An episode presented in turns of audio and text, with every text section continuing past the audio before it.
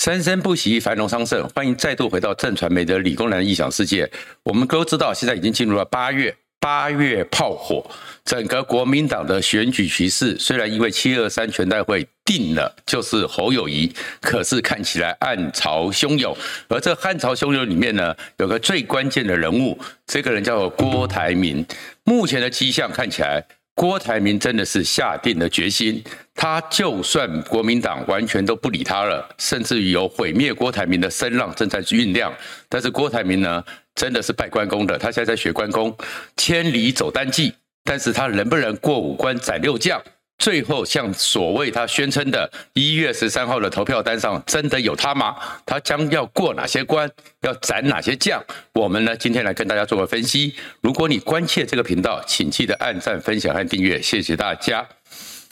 其实蛮有趣的，今年的选举呢，到目前为止呢，这是民进党碰到有史以来民进党最尴尬的选举，因为民进党一向是选举的悍将。在选举过程中，民进党一向都能够主导议题、主导画面、主导所有的进程。但是今年呢，搞到现在为止呢，整个选举的场面，赖清德很稳的，就是第一名。但是几乎没有人关心赖清德，没有人关心民进党，因为国民党实在是太精彩了，精彩到现在我会形容的叫做诸神混战。什么叫诸神混战呢？就是国民党呢，麻烦都是自找的，结果请神容易。送神难。先前的时候，朱立伦那个部分为了要制衡侯友宜，所以呢，请了一个财神回来。这个财神当然就是郭台铭了。但是最后呢，又算计了这个财神，所以这个财神呢，现在不甘被算计，所以财神要继续的走下去。然后侯友宜呢，一直居于小三，声望拉不起来，民调拉不起来，补习也没有用，所以请了一个战神。国民党过去选举的战神金溥聪回来了，而这个战神呢，现在呢大杀四方，都是杀国民党自己内部，弄得国民党内部纷扰不断。而这朱立伦呢，我也形容他很像一个神，只是不太好听，免得我被告。他很像那个照镜子的朱立伦，照镜子里外不是人。然后现在整个国民党的那些小鸡们呢，都觉得碰到了瘟神，是六神无主，这就是国民党现在的状况。而目前的国民党更麻烦的是什么呢？就是那个战神，还有那个财神呢。现在两个神呢，基本上呢都决定走悲壮路线。什么悲壮呢？金溥聪呢，有点像是日本幕府时代。我们如果有去看汤姆·克鲁斯的一部电影《末代武士》，日本幕府时代的最后一个武士，他就算知道整个情势拦不住，但是他也要悲壮。所以，朱金溥聪讲的就是没有什么执政大联盟，没有什么好和谈的，没有什么口有余可以当副手的，就算倒下去，也要挺着胸膛倒下去。哇，末代武士的悲壮，所以金溥聪就是要悲壮下去了。那郭郭郭台铭呢，也很悲壮，千里走单骑，虽千万人吾往矣。所以这一定会对撞。但是这个局面里面呢？郭台铭现在的情势是非常艰困的，这艰困的情势是里面呢，就是因为呢，郭台铭面临的状况是，大家对于他到底要不要选，开始有一点点的厌倦感，因为你就是一直在十指交扣，一直跟那些地方的头狼十指交扣，戏演太多了，但是你没有新的戏，你没办法刺激大家对你的持续关注。那郭台铭也提了一些政见。而这政见里面呢，都太上位架构了。上位架构跟大家的感觉呢，跟我有什么直接关系？那需要好几层的翻译才可以连接到，可能跟我有关系，太遥远了，并不是像当时四年前的零到六岁国家养，所以选民呢对他的那种直接的感受也不存在。所以你会看到，已经是不管是美丽岛电子报。TVBS，哎，确确实实，郭台铭是下滑了，而这下滑之后是第四名，而且已经低于十五趴，到了十二趴左右，所以确确实实，郭台铭现在是很麻烦，因为如果他真的要在九月十七号要启动联署的时候，这样的一个气势会变成是大家认为他不会赢，甚至于很多的人不断的在讲说郭台铭不会选下去，郭台铭最后会知难而退，这个都会影响他的形势。所以我会说他现在过五关斩六将，千里走千里走单骑的第一关就是百分之十五趴。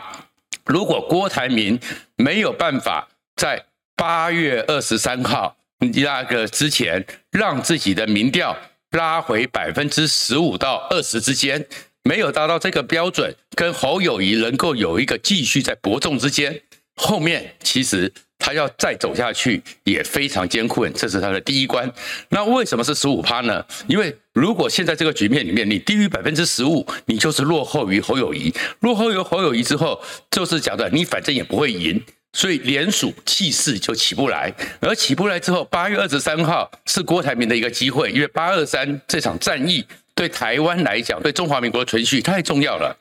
目前传出来的是，赖清德身为副总统，他可能会代表蔡英文去金门。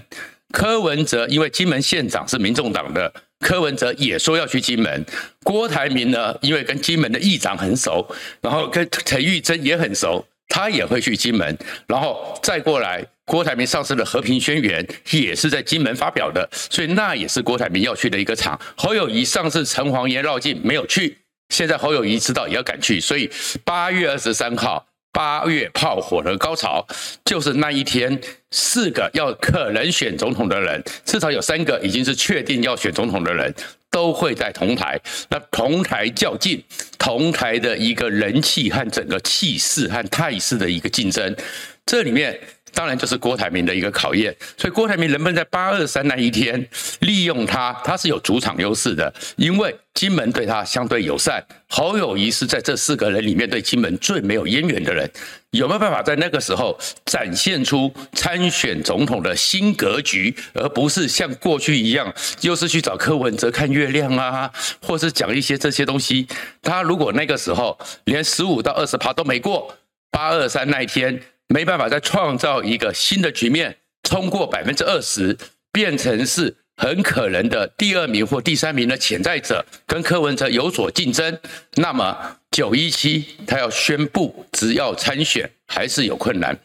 然后在九一七的时候呢，他如果真的决定要选，九一七的时候能不能在宣布参选之后创造出一个局势，创造出一个气氛？就是因为大家认为说你就是孤鸟嘛，你就是没有人嘛。那些议长呢，帮你是帮你，可是你要展现出你有很多人相挺的气势。所以九一七八二三到九一七之前，郭台铭正式宣布要参与联署的时候，你能不能找到一个人，找到一个人是你的副手，而这个副手呢，不会是。让人家觉得只是为了要在联署登记书上要有一个人硬凑出来的，而是那个人选确实让人家觉得眼睛一亮，有点觉得有一点点哎意外，但是这个人竟然也愿意当你的副手，那才有加分效果。所以这又是一关。另外一关是什么呢？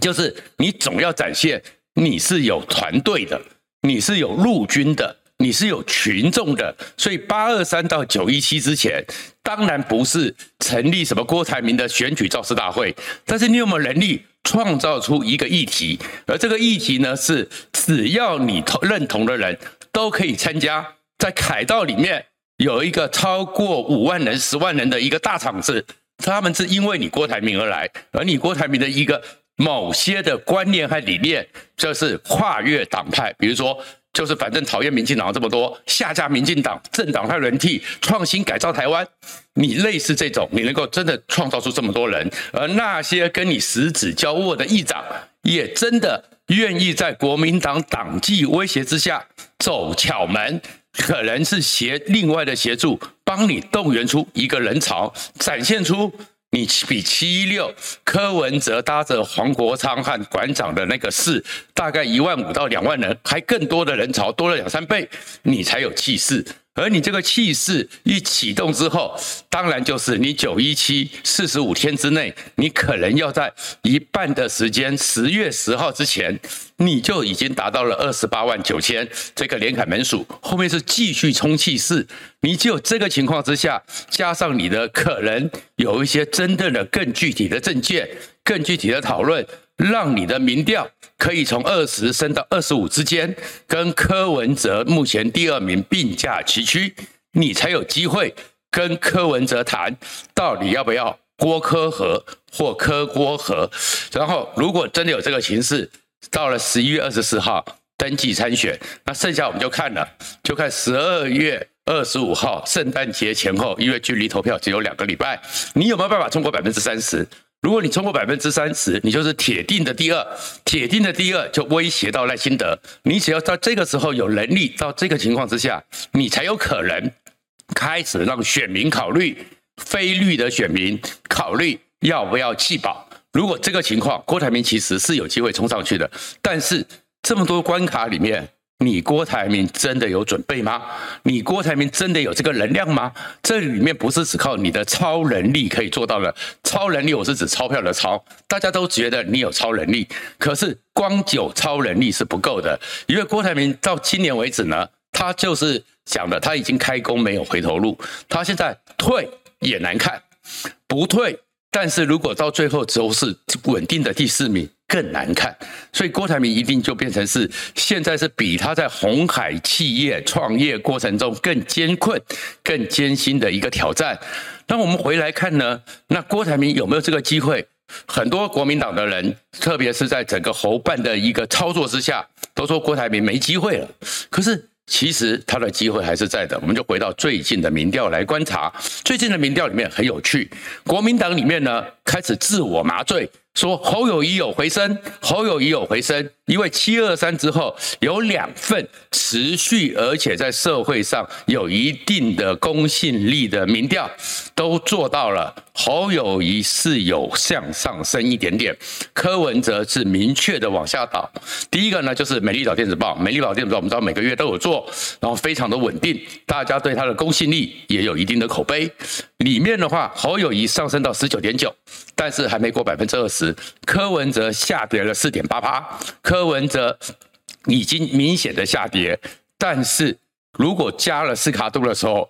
侯友谊是十七，郭台铭是十二，所以郭台铭也是明显的一个落后。再过来是一个 TVBS，那从刚刚讲的《美丽岛电子报》里面呢，侯友谊呢跟上一次十七增加了二点八，所以看起来侯友谊是有回升，柯文哲也是明显的下降，所以七一六那件效应，其柯文哲那些让人感到紧张的铁粉，柯文哲过去的很多不适当发言唤起的记忆，加上北流的一个状况的。鬼扯，扯得越扯越多，我乱扯好了，我就不要讲鬼扯，扯得越多越多，但是就是不愿意明确的面对。我们不讲那个中间的对错，作为一个执政者，作为一个要选总统的人，你这个时候跟人民的纳税钱有关，是不能打模糊仗的。你越模糊，你就会越倒霉，选民就会觉得你在乱扯，一定要明确。但是柯文哲这段时间处理北流的那个事情处理的真的是继续受伤，所以柯文哲也下跌了。但是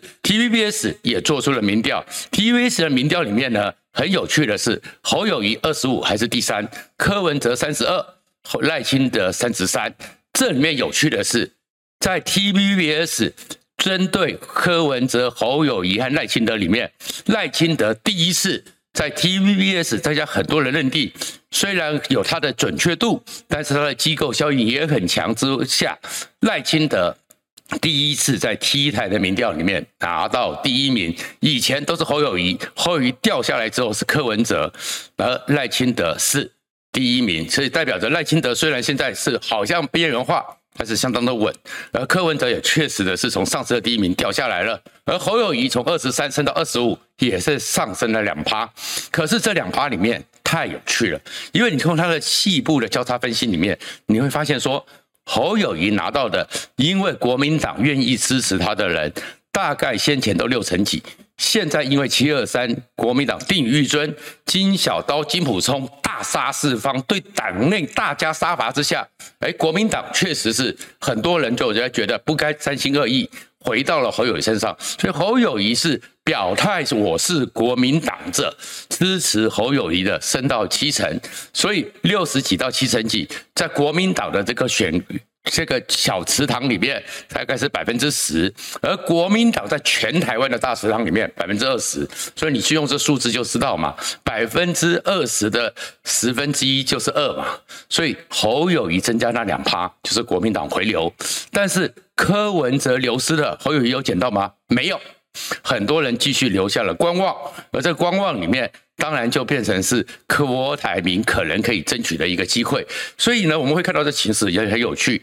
柯文哲之所以没做什么，从四五月开始不断的往上攀升，而侯友宜当时正在掉，所以那个时候叫做侯友宜跌倒，柯文哲吃饱。可是现在的局面却是柯文哲绊倒了，侯友宜没有吃饱，侯友宜只是捡到了一些芝麻渣，侯友宜其实没有扩展，在这个环境，当然就是。整个郭台铭可以去竞争，而郭台铭可能是向柯文哲流失的选票选票里面拉回，只要他能够从柯文哲流失的选票里面拉回三趴四趴到他身上，那他现在十二十三就可以回到十五十六十七，那又跟侯友谊并驾齐驱，他这样子第一关才过得去。所以你会看到郭台铭也很有趣，他现在呢，除了现在要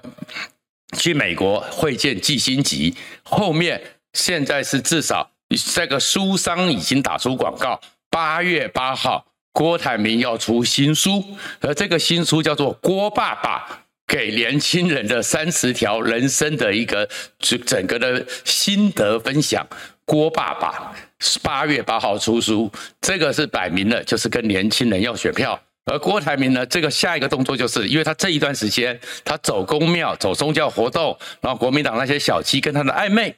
然后也玩到了极致，快要玩不下去了。而现在金溥聪大杀四方，对于整个国民党内拼命的杀林金杰啊什么的，拼命的警告他，意思也就是国民党的人不能在这边利用所谓宗教活动跟郭台铭和柯文哲勾勾搭搭，展现暧昧。所以接下来郭台铭就是可能就会有签书会了嘛？那签书会针对的对象，郭爸爸这本书定价当然是不蛮高的，但是蛮高的是郭台铭又还没参选，没有什么选爸法的规定，很多人支持他。郭台铭把书送给你，可不可以？当然可以。郭台铭帮你办个签书会，青年人的座谈，创业经验的分享，可不可以？其实很多年轻人还是会去的。而这个时候，国民党的小鸡又找到了新的空间了，就是上一次在宗庙活动跟郭台铭说：“我总是地主接待接待，然后总是怎么样。”哎，现在以后就是我艺文活动，所以郭台铭还在竞争。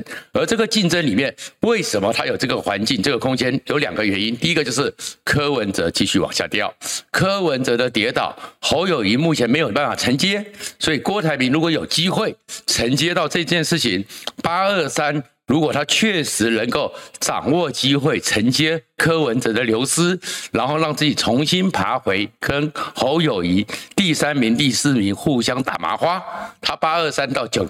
九一七启动联署这样的一个超事先部署。才会有胜算，才会有底气。那现在这个状况，那另外一个状况就是，国民党内部里面其实越来越清楚知道说，侯友谊其实是恐怕很难变成最后的第二名，因为搞到今天这个局面了，也定于一尊了，郭台铭也掉到第四了，可是。侯友宜就是没起来啊，侯友宜就还是只是老三呐、啊，这个整个老三就这么稳。你叫国民党那些小鸡，难道这个都要学金溥聪一样，像末代王室一样吗？杀头不过风吹帽，然后就是这么悲壮吗？然后人生自古无谁无死，就是要尊严吗？国民党那些小鸡，